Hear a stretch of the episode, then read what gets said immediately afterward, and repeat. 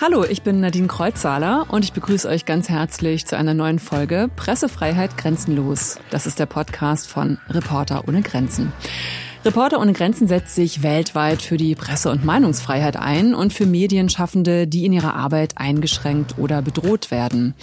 Einmal im Monat stellen wir euch einen dieser mutigen Menschen vor, die trotz aller Widerstände und Gefahren weitermachen und für die Pressefreiheit kämpfen. Heute ist Awil Mohammed Abdi aus Somalia mein Gast. Somalia ist für Journalistinnen und Journalisten eins der gefährlichsten Länder in Afrika. Immer wieder werden Medienschaffende hier verhaftet, gefoltert und ermordet. Seit Jahrzehnten ist das Land im äußersten Osten Afrikas von Krisen geprägt. Verschiedene Milizen bekämpfen sich. Die Armee liefert sich wiederum Gefechte mit den Milizen und Gruppierungen und immer wieder werden dabei auch Zivilisten Opfer von Gewalt. Wie kann man unter diesen Bedingungen überhaupt als Journalist arbeiten? Darüber spreche ich jetzt mit Awil Mohammed Abdi. Er lebt in der Stadt Galkayo in Zentral-Somalia und ist seit mehr als 15 Jahren Journalist. Er leitet den Radiosender Galkayo, das einzige Community-Radio Somalias. Und Awil ist außerdem Präsident der National Union of Somali Journalists. Gerade ist er in Berlin mit dem Auszeitstipendium von Reporter ohne Grenzen. Was genau das ist, das klären wir nachher auch noch im Gespräch mit Mohammed aus dem Nothilfe- und Stipendienreferat. Hallo Awil. Hallo Nadine und Mohammed. Ich möchte diese Gelegenheit nutzen, um mich bei Reporter ohne Grenzen zu bedanken, sowie dem engen Partner der Taz Panther Stiftung. Ich möchte mich auch noch einmal bei den verehrten Kolleginnen und Kollegen bedanken, die mich so freundlich als Gast begrüßt haben. Es stimmt, ich bin der Präsident der Somalischen Journalistenunion und ich leite den Radiosender Galkayo. Wie ist das denn? Galkayo ist ja ein Community Radio. Was heißt das genau? Radio Galkayo ist ein Community-Radio und wurde von der somalischen Diaspora in Australien gegründet. Weil eine Gemeinschaft aus somalischen Immigranten das Radio ins Leben gerufen hat, wurde es Community-Radio genannt. Einer der Gründer kommt aus Australien. Er hat das Radio durch Spenden finanziell unterstützt. Dass Radio Galkayo entstanden ist, hatte mehrere Gründe. Ein Grund war, dass Galkayo keine sichere Stadt ist. Es gibt zum Beispiel verschiedene Clans. Wir wollten eine sichere Stadt aufbauen und durch das Radio in der Bevölkerung ein Bewusstsein für Missstände schaffen. Also ihr setzt euch für mehr Sicherheit ein in Galkayo, in eurer Stadt, mit diesem Radio auch und mit dem Radioprogramm. Und wie genau sieht das Programm denn aus, damit wir so ein bisschen eine Vorstellung bekommen? Wir senden ein Programm mit dem Fokus auf Sicherheit. Wir organisieren Debatten, die sich thematisch viel mit Sicherheit und Zusammenleben befassen und auch Migration in den Blick nehmen. Mhm.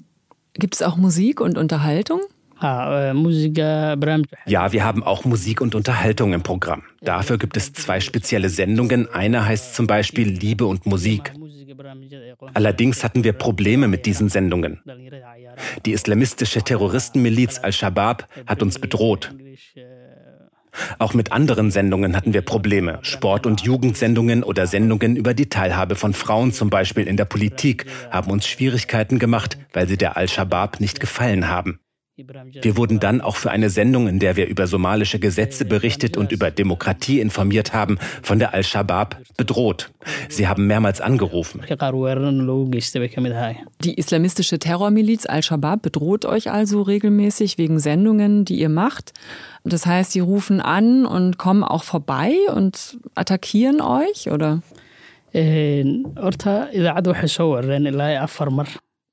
Wir wurden von ihnen wegen der Sendung angegriffen.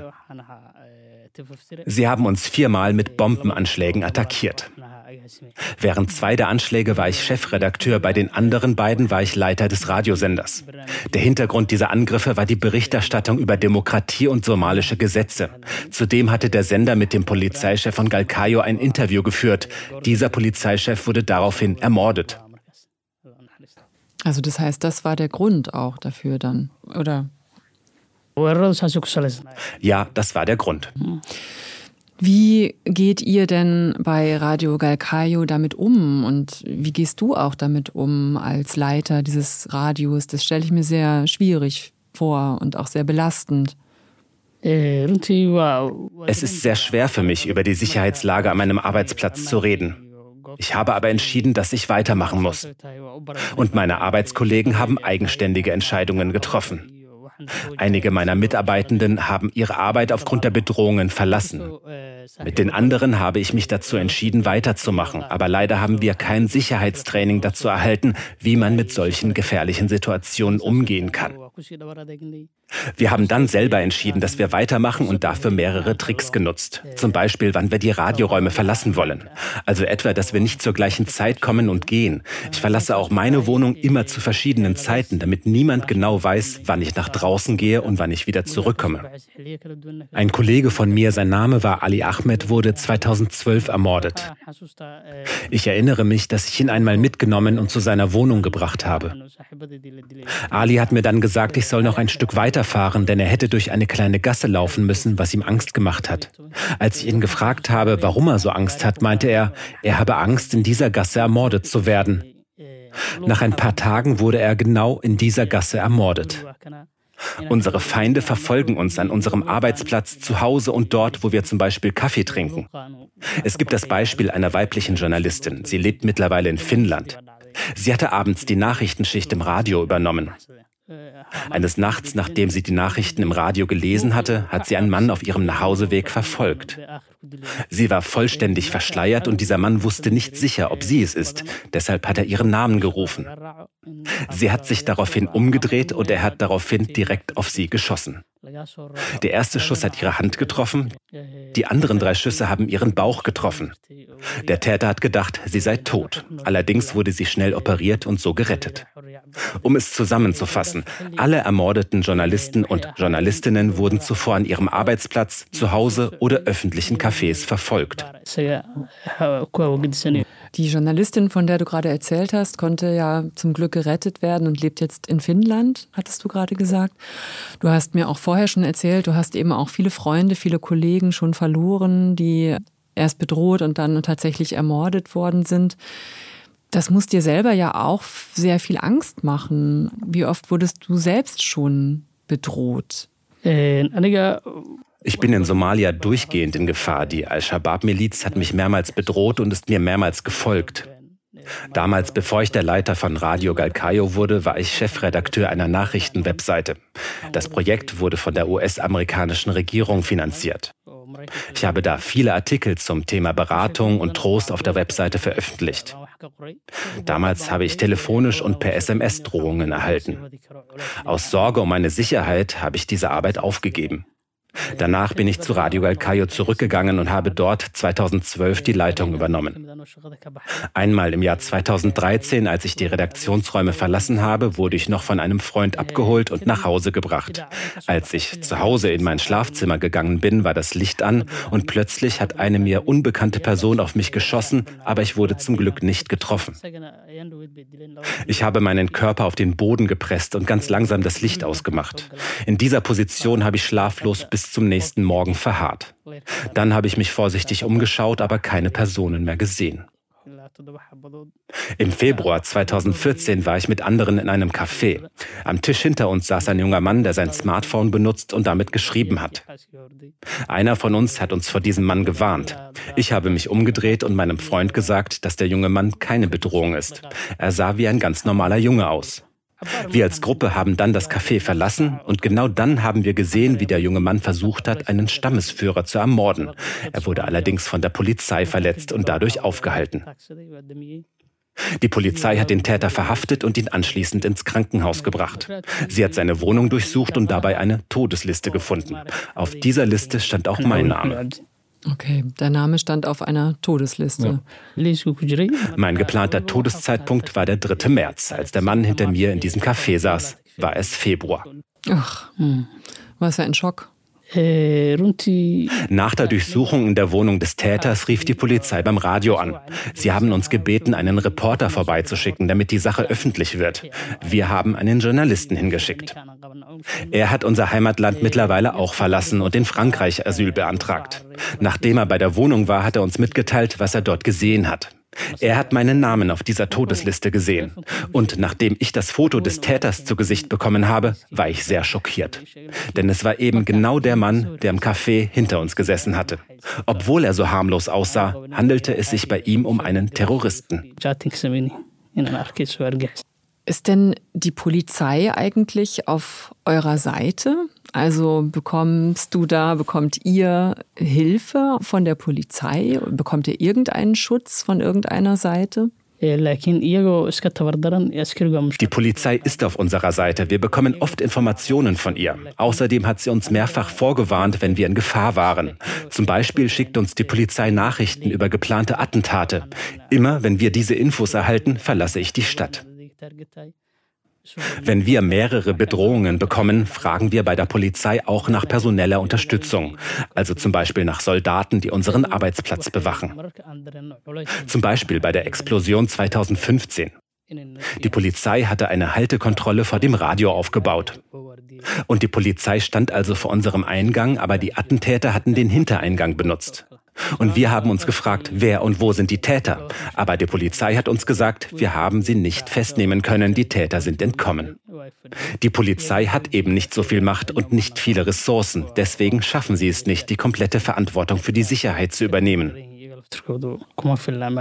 Mhm. Also die Terroristen sind eigentlich mächtiger, ne? Ja, die Terroristen sind mächtiger. Ich finde das so unglaublich mutig und bewundernswert, dass du trotz allem, was du schon erlebt hast und auch mit deiner täglichen Arbeit, was du da so erlebst, dass du trotz allem weitermachst und auch immer noch sagst, du willst berichten als Journalist und du möchtest auch das Radio weitermachen. Woher nimmst du diese Kraft? Äh, wir haben eine Moral, die uns dabei unterstützt, unsere Arbeit weitermachen zu können. Manchmal nutzen wir mehrere solcher Tricks, aber wenn wir bedroht werden, müssen wir vorsichtshalber die Stadt verlassen. Wir machen zwar immer weiter, aber es ist nicht einfach. Oft ist es sehr anstrengend. Das glaube ich. Wie ist das denn überhaupt? Also, Somalia ist ja eben ein Land, du hast es ja auch gerade erzählt schon, wo Pressefreiheit, würde ich sagen, gibt es eigentlich de facto nicht wirklich. Und auf der weltweiten Rangliste der Pressefreiheit, die Reporter ohne Grenzen jedes Jahr erstellt, ist Somalia auf Platz 161 von 180. Wie kommt ihr denn überhaupt an Informationen? Wie recherchiert ihr?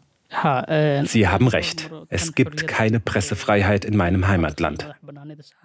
Um nur ein Beispiel zu nennen. Heute erst wurden sieben Journalisten verhaftet. Sie wollten über einen Kandidaten für das Präsidentenamt berichten, aber die Regierung hat sie heute verhaftet. Und dieses Beispiel beweist, dass es in Somalia einfach keine Pressefreiheit gibt. Und zu deiner Frage. Wir können auch nicht mehr richtig recherchieren, denn wenn Journalisten versuchen, Recherche zu betreiben, müssen sie permanent Angst vor Ermordung oder Verhaftung haben. Beispielsweise diese sieben verhafteten Journalisten sind bei mehreren Medienagenturen angestellt, die alle auf den Bericht dieser Reporter angewiesen sind. Jetzt sind sie aber verhaftet. Also es gibt Druck von allen Seiten, eben nicht nur von terroristischen Milizen, sondern eben auch von der Regierung selber, die Berichterstattung verhindert. Ja, sie haben Druck von beiden Seiten, von Terroristen und von der Regierung. Also Journalisten sollen einfach still sein und nichts sagen. Also zum Beispiel die Al-Shabaab und die ISIS-Miliz haben beide das Ziel, dass möglichst viele Journalisten ermordet werden. Und die Regierung lässt Journalisten verhaften und ihnen die Kameras wegnehmen, wenn es zu Protesten und Demonstrationen in der Stadt kommt. Das ist ja auch eine angespannte Situation, denke ich mir. Verschärfen diese Wahlen, die jetzt anstehen, die Situation auch für Journalisten nochmal? Es ist momentan eine schwere Zeit für Reporterinnen und Journalisten. Im Moment müsste viel über die Regierung berichtet werden oder über das demonstrierende Volk. Aber wenn wir zum Beispiel über die Themen Korruption und Politik berichten, verhindern mächtige Leute oder die Regierung, dass wir an die Informationen gelangen. Das alles macht es dem Journalismus gerade sehr schwer. Manchmal, wenn die Parlamentssitzungen stattfinden, verweigert die Regierung den Medien den Zutritt und verbietet die Berichterstattung. Ja, sechs föderale Bundesstaaten, wenn diese einen Gipfel stattfinden lassen, verhindern sie die Berichterstattung. Wir bekommen dadurch dann immer Probleme. Ist denn das Internet eigentlich immer frei zugänglich? Weil ich habe auch gelesen, dass schon verschiedene Male das Internet auch mal unterbrochen war. Ja, das ist richtig. Die Regierung macht das Internet oft dicht. Dabei lügt sie die Bevölkerung an und behauptet, es handele sich um technische Probleme. Manchmal schließen auch die Föderalstaaten die meistbesuchten Internetseiten. Sie schließen diese Internetseiten, weil dort regierungskritische Texte stehen, die zum Beispiel den Regierungschef kritisieren. Welche Bedeutung haben denn eigentlich überhaupt diese Wahlen, die jetzt anstehen? Und was erhoffst du dir ganz persönlich? Erhoffst du dir überhaupt irgendetwas von den Wahlen? Wird sich was verändern? Der Wahltermin steht noch nicht fest und niemand weiß, wann diese Wahl stattfinden wird. Wir hoffen natürlich, dass sich Somalia Richtung Demokratie bewegen wird, aber ich sehe eigentlich keine Chance dafür. Die parlamentarischen Wahlen in Somalia laufen folgendermaßen ab. Die Stammesführer suchen die Leute aus, die dann Mitglieder des Parlaments oder Präsident werden. Ab 2014 beispielsweise sind die Hälfte der Stammesführer, die das Parlament gewählt haben, von der Al-Shabaab ermordet worden. 2021 hat die Wahl zum somalischen Senat stattgefunden. Die Wähler haben ihre Gesichter verdeckt, damit sie nicht erkannt werden. Abil, jetzt bist du ja seit August in Berlin für drei Monate eben mit dem Auszeitstipendium von Reporter ohne Grenzen. Wie wichtig ist diese Zeit für dich hier? Ich möchte mich erst einmal noch bei Reporter ohne Grenzen bedanken. Dieses Stipendium hat mir sehr geholfen und war sehr wichtig für mich. Ich wollte diese Gelegenheit nutzen, um mich nicht nur in meinem Namen für dieses Stipendium zu bedanken, sondern auch im Namen aller somalischen Journalistinnen und Journalisten, die bereits von Reporter ohne Grenzen unterstützt wurden. RSF hat über die Verhaftungen berichtet und die Journalisten unterstützt, die das Land verlassen haben. Ich konnte mich während des Stipendiums weiterentwickeln und habe mich hier sehr sicher gefühlt. So eine Chance habe ich bisher noch nie in meinem Leben erhalten. Die Möglichkeit, sich einmal zu entspannen und sich weiterzubilden. Und ja, mit welchem Gefühl gehst du dann wieder zurück nach Somalia? Ich habe hier meine Moral kräftigen können und ich wurde gestärkt. Vielen Dank, Awil Mohammed Abdi, dass du hier warst und deine Geschichte mit uns geteilt hast und erzählt hast von Somalia und ja, wie es ist, dort als Journalist zu arbeiten. Du bist nicht nur Journalist, sondern eben auch Direktor des Community-Radios Galkayo in Somalia und auch Präsident der National Union of Somali Journalists. Vielen Dank, es war sehr interessant. Ich bedanke mich bei Nadine, Mohammed und dem ganzen Team von Reporter ohne Grenzen. Danke dir, dass du da warst. Ja, wieder mal eine sehr bewegende Geschichte, die uns Awil gerade erzählt hat und auch eine sehr interessante Geschichte. Er ist hier in Berlin mit dem Auszeitstipendium von Reporter ohne Grenzen und das betreut unter anderem Mohamed Sharour von Reporter ohne Grenzen aus dem Nothilfe- und Stipendienreferat. Und ich freue mich, dass er jetzt hier bei mir ist. Hallo Mohamed. Hallo Nadine. Hi. Awil ist mit dem Auszeitstipendium hier in Berlin. Das ist ja echt eine wahnsinnig gute Sache, dass er einfach hier sein kann, drei Monate sich entspannen kann von dieser stressigen und bedrohlichen Situation, in der er dauerhaft lebt. Wie lange gibt es denn dieses Auszeitstipendium schon? Genau, das Auszeitstipendium gibt es seit 2015 und wird gemeinsam von uns, von Reporter ohne Grenzen und der Taz Panther Stiftung ausgeschrieben. Also wir haben anfangs ein bis zwei Journalisten eingeladen, wir laden mittlerweile drei bis vier Journalisten ein und haben über die letzten Jahre mehr als ein Dutzend Journalisten schon eingeladen. Großteil der Journalisten kommt tatsächlich aus Afrika. Das Stipendium richtet sich ja an Journalisten und Journalistinnen aus Kriegs- und Krisengebieten. Und Awil ist der letzte Journal für den Durchgang dieses Jahres. Mhm. Jetzt hast du ja auch gerade ähm, Arils Geschichte gehört, die du ja auch schon vorher kanntest. Aber wenn du das hörst und du hast ja mit vielen verschiedenen Menschen zu tun, die in ganz verschiedenen, äh, ja, bedrohlichen und auch gefährlichen Situationen ihrer Arbeit als Journalist und Medienschaffende nachgehen, was geht dir dabei durch den Kopf, wenn du sowas hörst, dann auch wieder? Klar, also so ein Stück weit Bewunderung auch für den Mut, den er da tagtäglich bringt, um seiner Arbeit nachzugehen. Ja, also es berührt einen irgendwo und andererseits macht es einem auch deutlich, wie wichtig solche Programme sind, Schutzprogramme für Journalisten. Und man freut sich, dass man mit diesem Auszeitstipendium einem Journalisten, also Aui in dem Fall, dann wirklich eine Auszeit gewähren kann von einem unglaublich stressigen und unsicheren Arbeitsumfeld. Ja, total. Ja. Das ist total wichtig. Und wie läuft das dann eigentlich ab, wenn Sie hier sind? Also ist es dann so, dass Sie, hm, ja, dass es ganz viel Workshops und mhm. Weiterbildungsprogramme gibt? Oder können Sie mhm. einfach mal hier so durchatmen? Im Grunde ist es ein Programm, das darauf ausgelegt ist, dass die Leute nicht besonders was leisten vor Ort. Es ist jetzt kein Programm, das auf große Wissensvermittlung aus ist oder ähnliches wenn die Journalisten das wünschen, können sie das natürlich tun. Einige möchten gerne einen Sprachkurs machen, andere möchten irgendwie ihre journalistischen Fähigkeiten ausbauen. Das ist natürlich möglich. Es geht vor allem darum, genau eine Auszeit zu erhalten, zur Ruhe zu kommen. Man kann, wenn man therapeutische Unterstützung braucht, wird die gegeben. Also es ist wirklich ein sehr schlankes Programm im Grunde. Es gibt Freizeitaktivitäten. Ähm, das hat der Awil jetzt nicht erzählt. Ich glaube, er ist auch nicht böse, wenn ich das erzähle. Er spielt gerade viel Fußball, wie ich weiß. Also es sind ganz, ganz normale Dinge, die den Leuten dann hier möglich sind.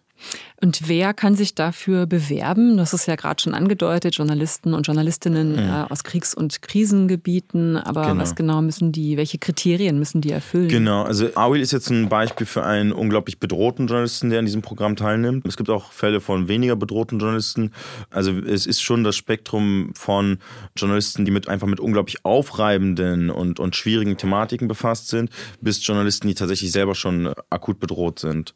Die Bandbreite deckt das Programm ab ab. Man muss natürlich aber auch sagen, dass wir manchmal an den Punkt kommen, an dem wir sagen, das ist jemand, bei dem die Gefährdung schon so ein, ein Level erreicht hat, dass das Programm nicht das richtige Instrument ist und wir über andere Dinge nachdenken müssen. Aber diese Leute kontaktieren wir dann auch aktiv. Hm, also weil die dann einfach auch unter unser Nothilfemandat kommen und wir müssen dann schauen äh, oder versuchen zu schauen, wie wir sie anderweitig unterstützen können. Dann geht es dann um längerfristige Möglichkeiten. Also, dass sie längerfristig auch aus dem Land raus können. Dass sie dann auch Beispiel. wirklich längerfristig, weil, weil sie das müssen, weil sie da nicht ja. mehr bleiben können und weil wir dann wissen, gut, sie werden mit drei Monaten, die sie hier sind, auch nicht sofort zurückkehren können und wir müssten dann eigentlich über tatsächlich über Hilfe nachdenken, die vielleicht ein humanitäres Visum oder Asyl eher, eher das Instrument ist. Mhm. Genau. Ja, ich stelle mir das sowieso sehr schwierig vor, wenn die Leute hier sind und du dann ja auch weißt, ja, die müssen jetzt aber bald wieder zurück mhm. dorthin, wo mhm. sie eigentlich sehr bedroht sind. Ja, ja. Genau, wir versuchen sie natürlich dann auch vorzubereiten. Wir haben da tatsächlich auch Experten, mit denen die Leute dann Gespräche führen. Bei den Auszeitstipendien ist das immer eine Frage, es kommt darauf an, es ist nicht immer gegeben. Bei AWIL ist das auf jeden Fall notwendig, dass wir, dass wir solche Gespräche führen. Darüber hinaus, also wir führen Gespräche mit unseren Experten.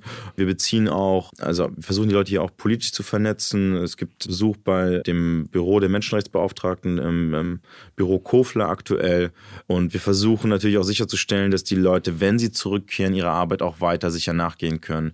Es gibt jetzt das Beispiel eines anderen äh, Journalisten aus Somalia, der aber nicht mit einem äh, sogenannten Auszeitstipendium hier in Deutschland war, sondern mit einem Nothilfestipendium, was kein reguläres Stipendium ist, auf das man sich jetzt äh, bewerben kann, wo wir tatsächlich dann auch sichergestellt haben, dass wir ihm nochmal eine finanzielle Starthilfe geben, damit er innerhalb des Landes umziehen kann.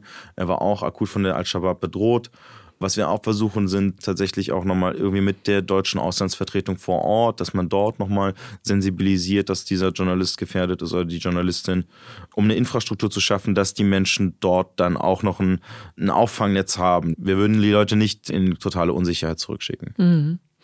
Kriegt ihr denn eigentlich auch nochmal Rückmeldungen, wenn die mhm. Journalistinnen und Journalisten wieder zurück sind in ihren Heimatländern? Mhm. Also wisst ihr dann, wie es ihnen geht?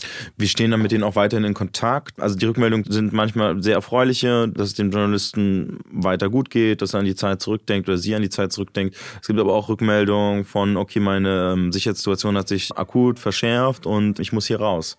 Mhm. Also wir arbeiten halt tatsächlich mit dem Programm wirklich genau an dem Limest von unglaublich bedroht und muss raus zu, muss mal kurzfristig raus und kann eigentlich weiterarbeiten. Das ist so ein bisschen das Schwierige an der Arbeit, die wir versuchen zu leisten, weil unser Mandat ja ist am Ende, dass die Leute ihre Arbeit fortsetzen. Mhm. Und deswegen, also wir haben auch Fälle von Auszeitstipendiaten, die sich dann auch relativ kurzfristig danach gemeldet haben und die dann sofort wieder raus mussten.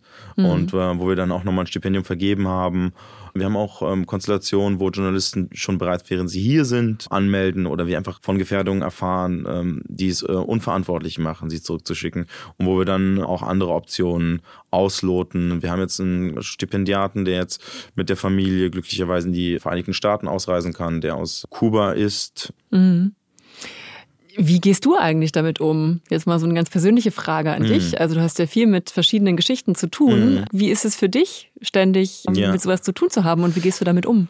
Ich habe schon ein hohes Grad an Rationalisierung dieser ganzen Dinge. Man muss immer aufpassen, dass man bei der, bei der Zahl der Fälle, mit denen man befasst ist und um weiter zu funktionieren, nicht die Empathie verliert. Natürlich bewegen all diese Geschichten, man muss aber eine gute Distanz dazu halten, um reagieren zu können und um, um den Leuten auch wirklich zu helfen am Ende des Tages ist es eine sinnstiftende Arbeit und ich mache das gerne, genau.